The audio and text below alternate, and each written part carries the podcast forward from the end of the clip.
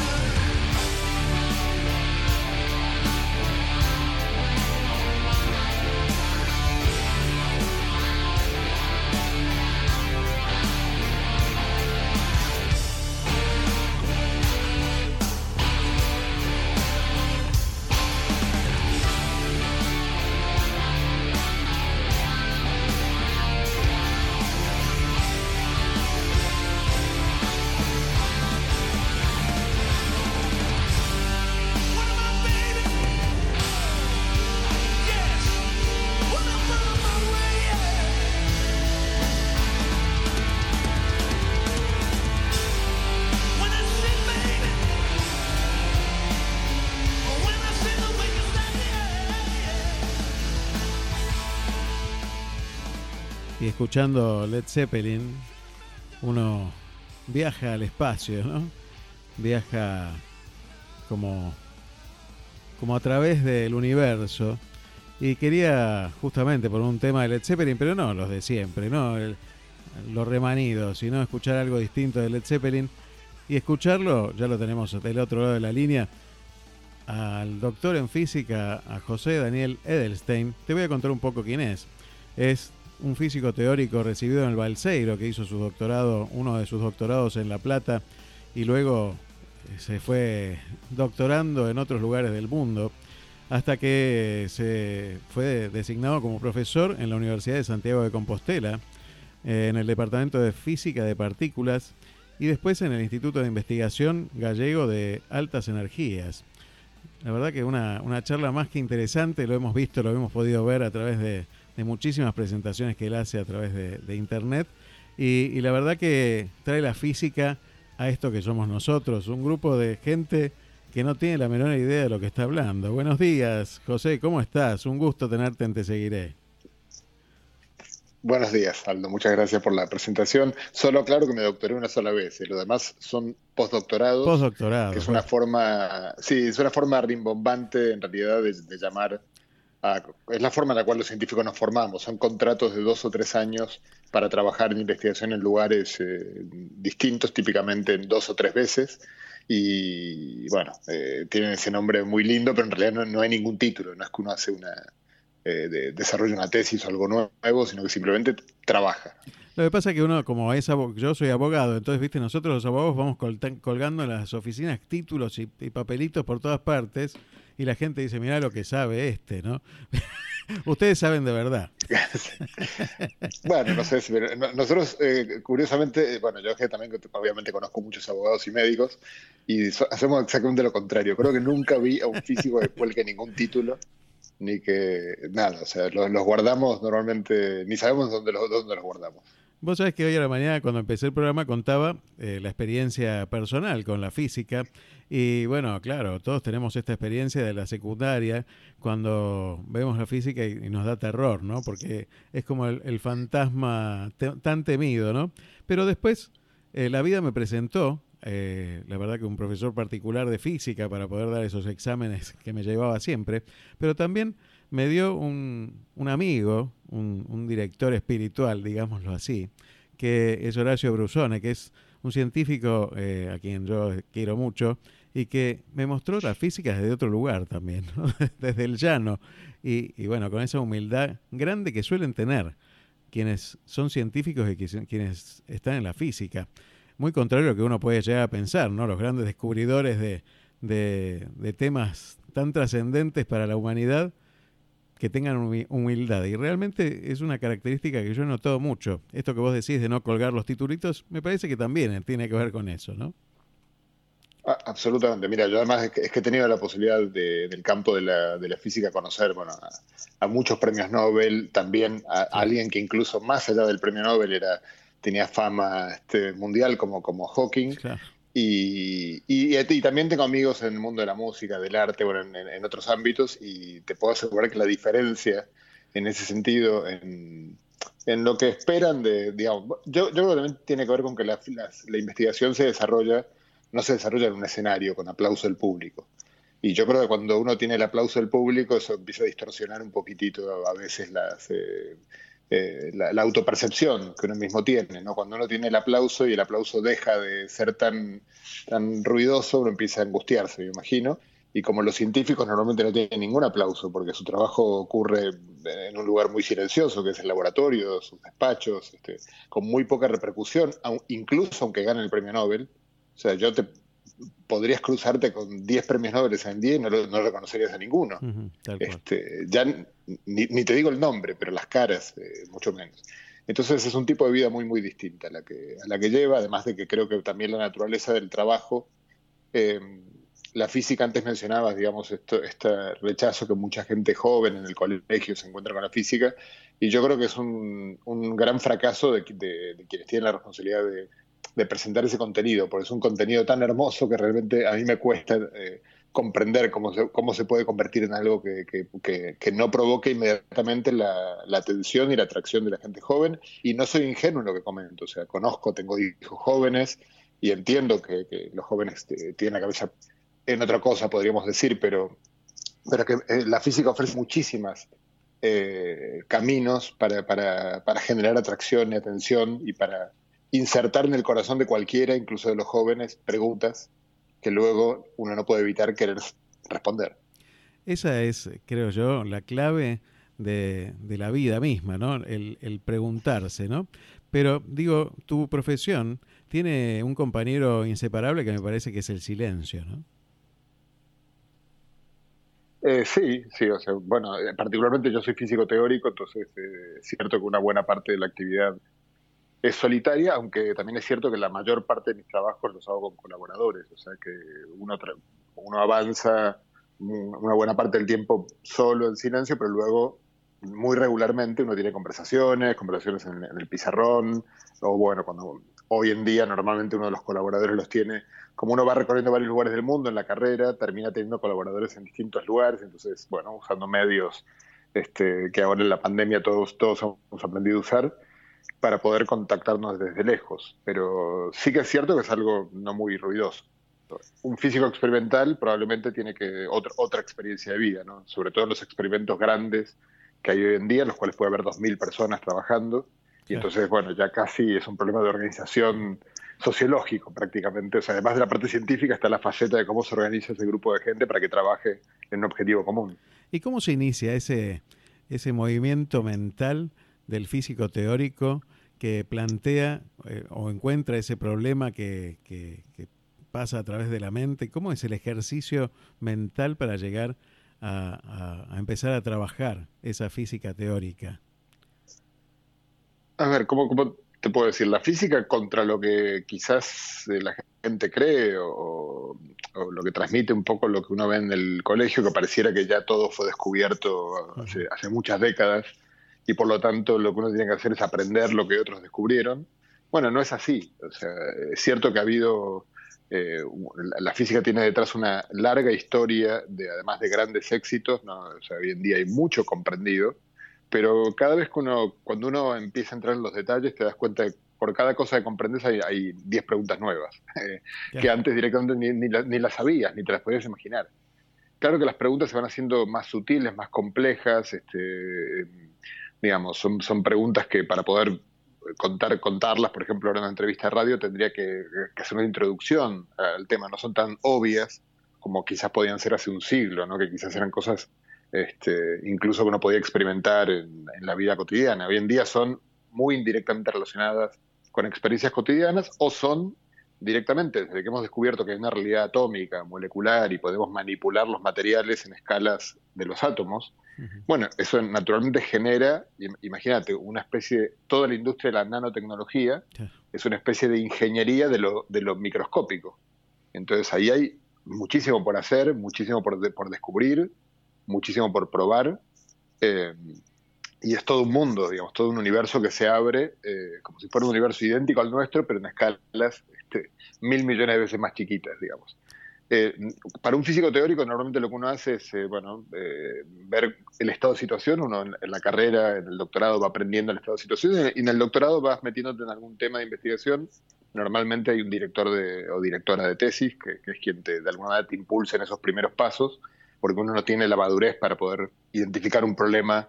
Los problemas que, que uno normalmente acomete son problemas este, bueno, nuevos, o sea, que nadie ha respondido, pero que también eh, tienen que tener la suficiente, que sean resolubles, o sea, problemas difíciles, te puedo hacer una lista muy rápida, eh, pero luego que uno pueda aspirar a resolver en su vida, pues algunos de ellos, eh, salvo sea un genio, normalmente no los puede resolver. Entonces uno busca problemas que, que permitan ir haciendo un avance más este, de hormiga, ¿no? Como uno quiere construir un gran edificio, uno va poniendo ladrillos con paciencia, eh, y cada tanto eh, aparece alguna persona excepcional que produce un cambio de, planta a la planta siguiente.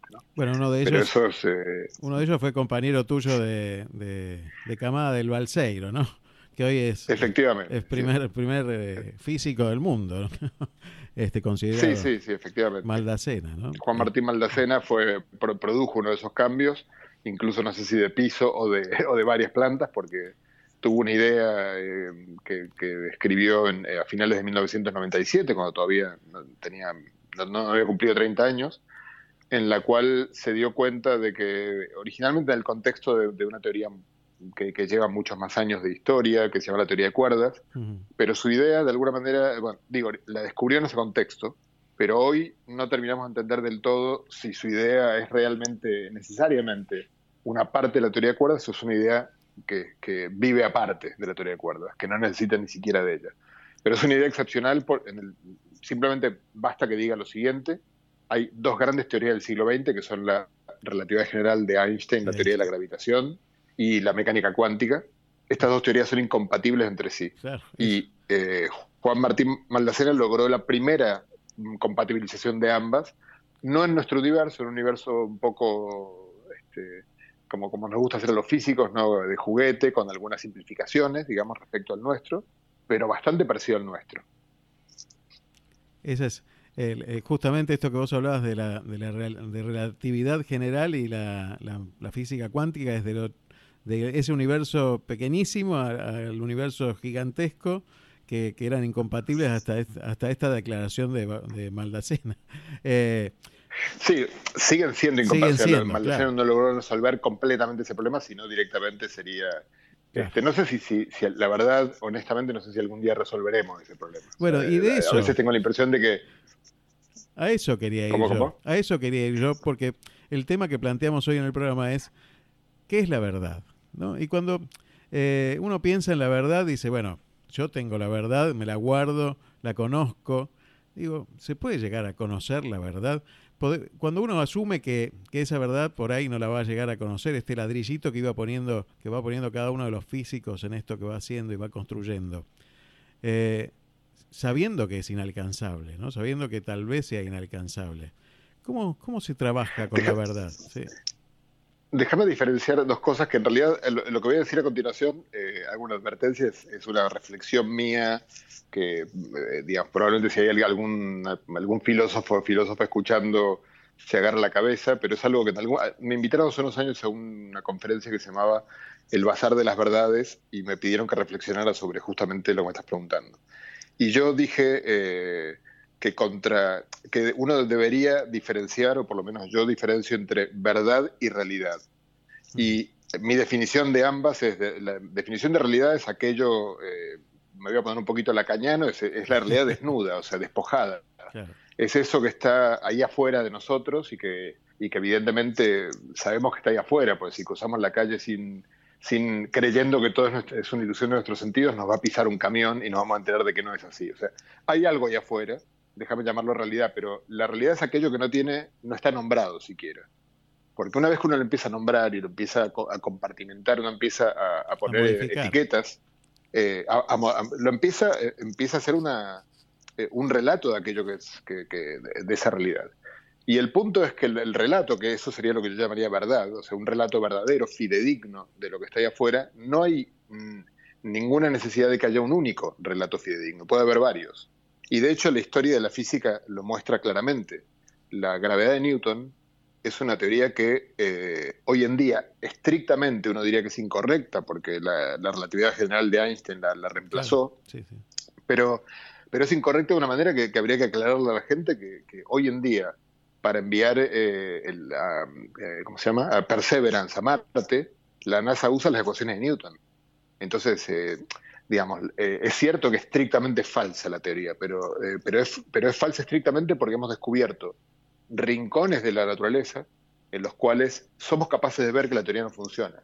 Pero son rincones o son situaciones muy, muy difíciles de encontrar. Por eso nos llevó siglos darnos cuenta de que estaba mal la teoría de Newton cuando la, impresión era la contraria. Entonces yo diría que la teoría de Newton no es incorrecta, eh, solo que es correcta para describir una parte de la realidad. La de Einstein, que hoy nos parece correcta para la totalidad de la realidad, sospecho que también el día de mañana descubriremos que es, correcta para una parte de la realidad. Y yo sospecho que siempre vamos a tener teorías parciales. En ese sentido, las verdades son múltiples, parciales, epocales también, hay veces que pueden cambiar por época, Y hay veces que pueden también eh, coexistir. Eh, te pongo otro ejemplo. Uno puede decir que es un ser humano. ¿no? Entonces, si uno le da una dimensión humanística a esa respuesta, en el sentido existencial, uno no se describiría un ser que, que tiene... uno se centraría en describir las relaciones de ese ser con otros seres, su familia, sus padres, sus hijos, y por supuesto estaría describiendo una parte muy importante del ser humano. Sin embargo, uno también podría decir que el ser humano es una colección de 10.000 millones de células con eh, 100.000 millones de bacterias de 5.000 tipos distintos, y es correcta esa descripción. Y también podría ser que el es un conjunto de átomos y moléculas eh, adecuadamente encastrados, y también es correcta esa descripción. Ahora, depende de lo que uno quiera, eh, si uno quiere, depende de la, de la, mirada que uno quiera arrojar sobre el ser humano, utiliza una u otra. Si uno quiere curar una enfermedad, pues es importante conocer la realidad celular o molecular del ser humano, porque quizás ahí esté las vacunas del coronavirus, apuntan a esa realidad molecular no les importan mucho este, otras facetas, este, no, le preocupa la vacuna, no sé, cuáles son las convicciones ideológicas de la persona que, a la cual se le inocula. La vacuna se preocupa de la realidad molecular, que es la que intenta ah, resolver. ¿Es verdadera esa realidad molecular? Claro que es verdadera. ¿Es verdadera la realidad ideológica del ser humano? También. Entonces, eh, concluyo esta larguísima Excelente. Esta intervención para decir, para mí, verdades hay múltiples, este, coexistentes, epocales, con un montón de, matices, pero y, realidad, en cambio, yo creo, creo, pero es una hipótesis que es única, mm, no cambiante y está ahí afuera y es la que intentamos ponerle ropajes. Y no, hay que confundir, creo yo, y a veces entre mis colegas me, irrita un poco lo que yo creo que es una confusión, que es confundir realidad con verdad. O sea, cuando, cuando hay, hay veces que incluso gente como Hawking o, Steven Weinberg, que son, son físicos enormes, mucho más importantes que yo, eh, han llegado a decir que estamos cerca de la teoría final. Yo creo que la, concepción de teoría final es un, es un oxímoron casi. El, todo, ¿no? El entenderlo, el, llegar a comprenderlo todo. Estamos lejos, ¿no? Claro. Exactamente. No, no solo estamos lejos, es que yo creo que es como, es como, es como decía Galeano del, del, horizonte. O sea, el horizonte, uno ve el horizonte, si está en la pampa, que se ve el horizonte a lo lejos, o, creo que vos estás frente al mar, lo ves el horizonte, pero si te acercás se te va a ir alejando el horizonte, no va a llegar nunca. Y yo creo que algo parecido ocurre con la teoría final. Me encanta esa, esa teoría que tenés vos, que, que, tiene fundamento, que cuanto más nos alejamos, eh, más podemos ver, eh, bueno, cuando uno piensa en el universo y piensa en lo que uno ve del universo, eh, tiene que entender que eso pasó hace muchísima cantidad de tiempo, ¿no? Y que lo que nosotros estamos recibiendo ya pasó, ¿sí? Pues son los, esos años luz de distancia las que estamos. Pero cuanto más nos alejamos en el tiempo, más podemos ver de, ese origen del universo. Me encanta esa teoría eh, que, vos contás en alguna de tus charlas. ¿Cómo es? Explícanos un poquito. Sí, bueno, sí, claro, pero, a ver, eh, simplemente se basa, de lo que está detrás de esto es la teoría de la relatividad, pero sobre todo el hecho de que es la afirmación de que la velocidad de luz es, un, es, muy grande, pero es un valor eh, concreto que hemos medido y que, y que, según la teoría de la relatividad, es eh, único, constante. ¿vale? Es el mismo desde que el universo nació hasta su muerte y en cualquier lugar del universo. Eh, por supuesto que esto no, no es que nos lo creemos porque lo dijo Einstein, lo intentamos verificar continuamente y nadie ha visto nunca ninguna evidencia en contrario de esto. Entonces, una vez que te das cuenta que la luz viaja a una velocidad que nos parece enorme aquí en la Tierra, porque son 300.000 kilómetros por segundo y la Tierra tiene 6.000 eh, kilómetros por segundo y la Tierra tiene 6.000 kilómetros de radio, o sea que cualquier circunstancia aquí en la Tierra eh, abarca fracciones de segundo. Pero del Sol hasta nosotros tarda 8 minutos en llegar la luz.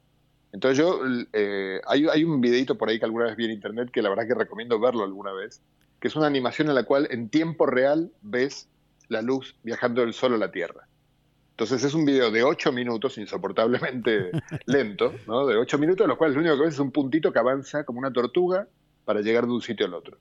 Entonces uno cuando ve ese video se da cuenta de que en las grandes escalas del universo, la luz es una tortuga, lentísima, lentísima. Entonces verdaderamente la, imagen que uno tiene que hacerse de lo que está viendo, cuando ve estrellas, cúmulos, otras galaxias, etcétera, es, eh, hay, empieza a te empieza a caer la ficha de que la luz que te está llegando fue emitida hace millones de años a veces. De hecho, hay galaxias que vemos hoy con nuestros ojos que ocurre algo muy, muy loco. Imagínate por un momento, hay galaxias que las cuales, suponete que nos diéramos cuenta que nos están mandando un mensaje, que lo, decodificamos y vemos que es un mensaje y que lo entendemos y queremos responderlo. Bueno, hay una, hay una enorme parte del universo actual a la que ya no podemos responderle un mensaje porque nunca le va a llegar. Porque las galaxias, como el universo está en expansión acelerada, se están alejando ya de nosotros a la velocidad de la luz y por lo tanto jamás les va a llegar una señal que, les enviemos. Y esa, eh, eso define una, especie de gran esfera, enorme por supuesto, dentro de la cual estamos, pero no es que nosotros estamos en esa esfera, desde cualquier, igual que el horizonte, desde cualquier punto del universo ves esa esfera, es tu horizonte particular. Y ese horizonte además con el correr del tiempo se viene estrechando. Cada vez van a ser más las galaxias con las cuales no nos podemos comunicar. En el futuro, esto es un descubrimiento relativamente reciente, de 1998, ya en 2011 se dio el premio Nobel a las personas que hicieron este descubrimiento y que fue muy sorprendente, y es que el universo se expande, eh, eso lo sabemos hace un siglo, pero se expande en forma acelerada, cada vez más rápido. Paul Clare decía que eh, prefería la belleza a la verdad, ¿no? Digo, ¿cuánto tiene de, poesía la física? ¿Cuánto tiene de, arte la física? Yo creo que mucho. Eh, pero mm, no, me, a mí no me sorprende tanto porque la física, eh, uno a veces cree que la poesía es, una actividad de los seres humanos, mientras que la física de algún modo es algo de la naturaleza, es una ciencia natural. Pero no, la, naturaleza no tiene la física, o sea, uno se puede poner a mirar a la luna y en ninguna parte va a aparecer ni la ley de Newton ni la de Einstein, es una, es una construcción mental del ser humano buscando explicar regularidades de ese mundo exterior. ¿no? Entonces, y, el arte, de alguna manera, también es una construcción mental del ser humano buscando, eh, buscando eh, eh, transmitir cosas que pueden ser desde emociones, sentimientos, perplejidades. Bueno, entonces, cuando uno lo, describe de esa manera, se da cuenta que tampoco están tan lejos una cosa de la otra. Y luego hay en, en, la física, sobre todo desde Einstein, diría yo, cuando surge, cuando realmente nace la física teórica, antes que Einstein, quizás Galileo tuvo algunas, algunos, eh, pero Galileo fue muy, eh, fue el padre de la ciencia, no era todavía muy temprano para, poder, para que Galileo pudiera desarrollar plenamente esta potencialidad, pero surge, la, actividad que hago yo, por ejemplo, y todos mis colegas, es con ecuaciones, con, con formalismos abstractos. Son, es como si fuera como, como si, si, uno estuviera regurgitando, muy parecido a lo que haría un escritor, un poeta, ¿no? Está, está con palabras, buscando rimas, buscando eh, cosas que queden bien, que, o sea, hay un, aparece un sentido estético inmediatamente en lo que uno está haciendo.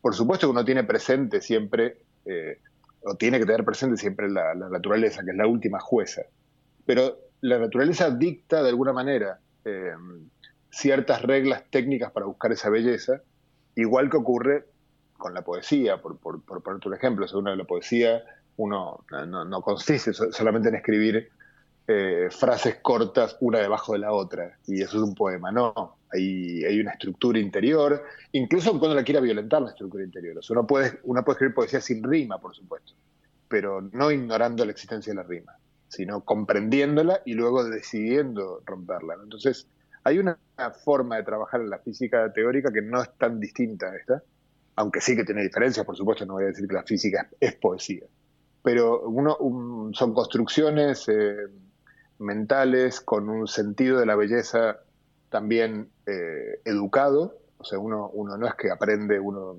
eh, en, dos minutos cuál es un formalismo bello de cuál no lo es. Uno lo va desarrollando ese gusto, como uno desarrolla el gusto de la poesía leyendo mucho, o de la pintura viendo mucha pintura. Después de, ¿cómo es tu día de trabajo? ¿Cómo es un día de trabajo tuyo, José? A ver, normalmente a la mañana eh, ha ido cambiando con los años, ¿no? porque también es cierto que cuando uno va teniendo, eh, va cumpliendo años y entonces va empezando a dejar de ser uno investigador joven que está eh, luchando por casi por tu subsistencia, porque este, estos postdoctorados de lo que te hablaba antes te obligan a un, te dan en el fondo es una manera en la cual el sistema te impone una exigencia brutal. Porque vos ponele, yo estuve, uno de estos postdoctorados fue en Harvard, que es un lugar extraordinario, fabuloso. Pero sí, y suena, eh, y, lo disfruté muchísimo, pero es un disfrute con gran tensión, porque sabes que hoy estás ahí, mañana estás en la calle. O sea, el tiempo que estás ahí te jugás todo. Claro, el tiempo que estás ahí tenés que producir al máximo nivel porque si no, el paso siguiente no llega. ¿no? Entonces, eh, es una. Se parece mucho, a la, verdad, que al, deporte de élite, en cierto sentido. O sea, a vos te ficha, eh, digamos, el Barça y, bueno, puede que te depare una vida como la de Messi o puede que. ¿Cuántos jugadores hemos visto ir al Barça y que al cabo de los seis meses no jugaban y terminaron mandándolos a jugar una liga menor. O sea, es, muy difícil eh, el camino al que uno se mete para ir sobreviviendo. Ahora, yo estoy en una etapa, mm, yo ya tengo 52 años, tengo, tengo mis estudiantes de doctorado, eh, doy clases, tengo que hacer, se espera de uno que haga también a veces labores de gestión, y además me he metido en este terreno de la comunicación científica que obviamente me lleva tiempo, y entonces tengo una suma de actividades ahora tan grande que mis días son muy caóticos porque básicamente lo que voy haciendo, tengo mil cosas para hacer y hago lo más urgente, aquello que, para lo cual no me vayan a matar las personas a las cuales les debo algo. Pero bueno, básicamente a la mañana, cuando uno llega, hoy todos los físicos al llegar a la mañana tenemos eh, desde hace muchísimos años, ya 30, desde que Internet prácticamente empezaba a existir, tenemos un sistema por el cual nos enteramos de todos los trabajos que se hicieron ayer en el mundo. En todo el mundo. Entonces lo primero que uno hace es entrar, entrar ahí para ver qué novedades hay eh, eso es algo que te puede llevar, depende del día, hay días en los cuales uno en 15 minutos más o menos miras todo porque no, no, hay, no hay nada que te llame la atención, pero en cuanto haya algo que te llame la atención, pues ya eso se convierte, puede convertirse tranquilamente, no sé, en una hora y media, de, leer algún trabajo, de leer más de uno, o bueno, qué sé, o comentar con algún colega algo que te llamó la atención. Y luego arranca, bueno, uno tiene eh, los trabajos que estén pendientes, este, hay, instantes de estar sentado solo trabajando, calculando, escribiendo, hablando con colegas que están en otros lugares del mundo. Yo ahora mismo estoy terminando de escribir un trabajo con indios, por ejemplo. Hmm. Entonces tengo que estar hablando con ellos, con la diferencia horaria, eh, bueno, con esas dificultades para tratar de terminar de escribir. Por suerte, la verdad que la tecnología hoy nos ofrece condiciones de trabajo increíbles, ¿no? porque uno puede eh, incluso editar textos de, de, trabajos a la par de modo tal que cuando alguien tipea una tecla en, India, yo la veo. Entonces, eh, eso hace, eso hace como, como si estuviéramos trabajando en la misma oficina, prácticamente. Entonces, eso permite hacer este tipo de, cosas. Y luego están los estudiantes de doctorado, hay que reunirse con ellos, ver cómo van sus, eh, sus trabajos, este, y, muchas actividades más de ese tipo que van apareciendo. Y entre esas actividades hoy tenés eh, esta sexta edición del curso de todo lo que siempre quisiste saber sobre la relatividad y nunca te atreviste a preguntar, ¿no? Efectivamente, tengo dentro de un rato, hoy es la segunda clase, ya empezó el martes. La verdad que esto fue una, experiencia surgida en la pandemia. Tienen un, antecedente, que es que yo, bueno, hace mucho tiempo que desde que escribo y doy charlas, y bueno, en las charlas eh, me siento a gusto porque me siento que me va bien, que a la gente le, le, gusta, entiende, las disfruta. Entonces, eso es una cosa que fue ocupando cada vez más tiempo en mi vida. Y antes de la pandemia yo iba regularmente a Argentina, tengo, a, mi, hijo viviendo allá, a, mis viejos también. Entonces, cuando iba para allá, normalmente para juntar el vicio, daba eh, unas charlas en la, en la casa de mis padres y tenía un grupo de gente que venía una vez por semana cuando estaba y bueno, yo ya teníamos un grupo WhatsApp para avisarles cuando yo iba. Y de repente en la pandemia este, dije, pero si hoy en día con las, eh, todo el mundo está en la casa, entonces puedo hacer esto y puede cualquier persona de cualquier lugar del mundo conectarse. Entonces empecé en junio del año pasado con un grupo de relatividad, un grupo de cuántica, luego hice un grupo de historia del universo y luego hubo gente que hizo todos los cursos y que quería más. Entonces tuvimos durante tres meses un grupo de estudio que una vez por semana agarramos algún tema suelto y lo, y lo comentaba. Y la verdad ha sido una experiencia increíble, eh, que me, ha cambiado la vida, de, verdad, eh, lo digo porque fue muy inesperado para mí, primero que fuera, que, tuviera tan buena recepción, o sea, muchísima gente de, el curso de relatividad, tengo, he tenido gente de 20 países. Qué maravilla. Eh, haciéndolo, una respuesta con entusiasmo que es sobrecogedor, o sea, me, ha, perturbado también emocionalmente la vida porque la gente luego recibo mensajes que son muy conmovedores, muy lindos. Y lo otro muy sorprendente es que el curso yo lo doy y tengo, se, me anotan algunos alumnos de física y luego se anota gente que nunca en su vida, de lo que como, como hablabas al principio, gente esta que dice a mí no me gustó la física, nunca entendí nada, ni, ni, o sea, no sé nada. ¿Puedo anotarme? Bueno, yo al principio le dije, a ver, probá, no, no, no, no puedo perder nada.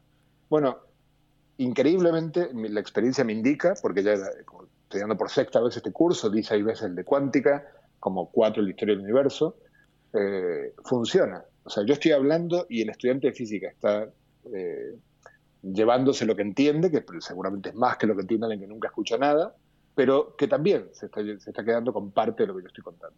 Porque yo lo que intento es poner, centrarme en las ideas, tratar de contando el porqué de las ideas, por qué el espacio-tiempo, de dónde surge.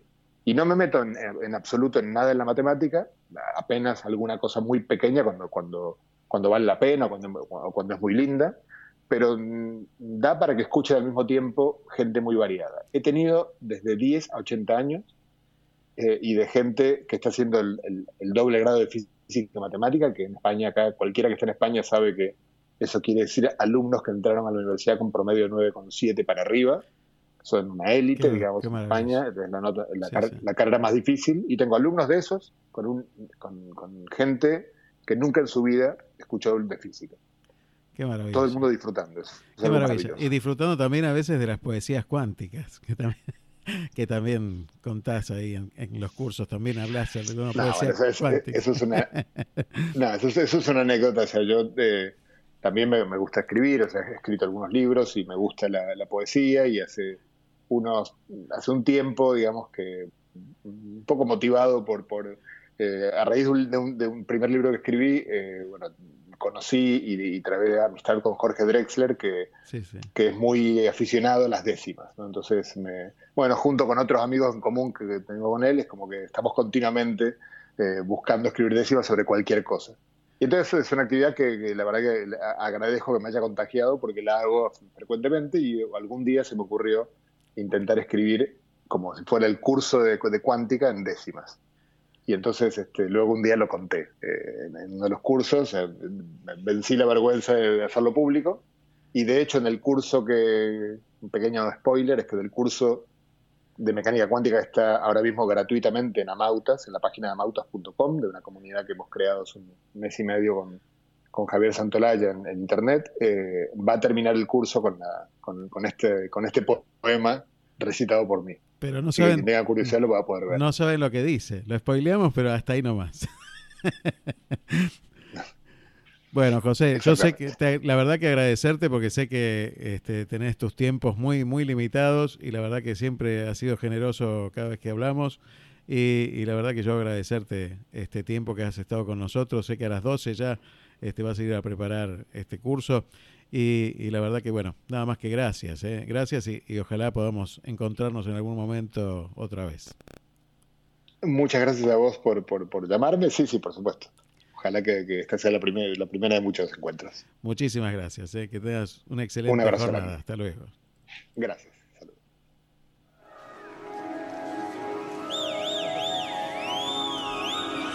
Y la verdad, y la verdad que quedamos todos en el aire, todos en el aire, quedamos cada vez que lo escuchamos porque tiene una claridad al hablar, tiene una claridad de conceptos y, te invitan a, a querer saber, a querer investigar, a querer aprender. Yo creo que ese es el camino, el camino hacia la verdad es preguntarse, preguntarse. Excelente, la verdad. Una maravilla. Gracias.